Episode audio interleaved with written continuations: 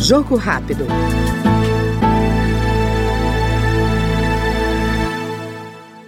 O deputado pastor Henrique Vieira, do PSOL do Rio de Janeiro, defende amplo debate sobre a política de preços da Petrobras, com mudanças na política de preços praticada atualmente. A desoneração que o Bolsonaro propôs acabava no dia 31 de dezembro. Quem prorrogou essa desoneração até agora foi o atual governo, o governo do Lula, para colocar o debate na transparência e naquilo que é verdade. A reoneração de que agora se trata é parcial e não é total e, por exemplo, não incide sobre o gás de cozinha, ou seja, a responsabilidade social na medida que o governo propõe.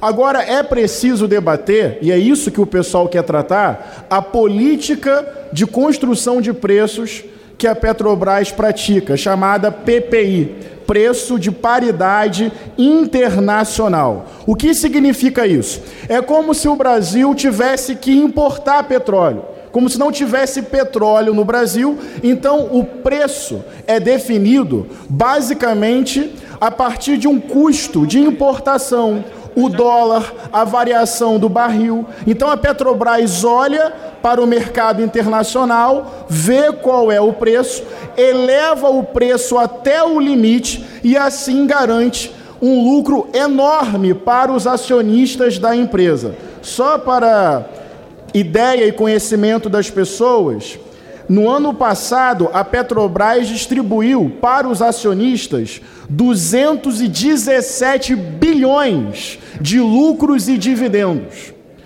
Isso sob o impacto do preço no combustível dos trabalhadores e trabalhadoras do Brasil.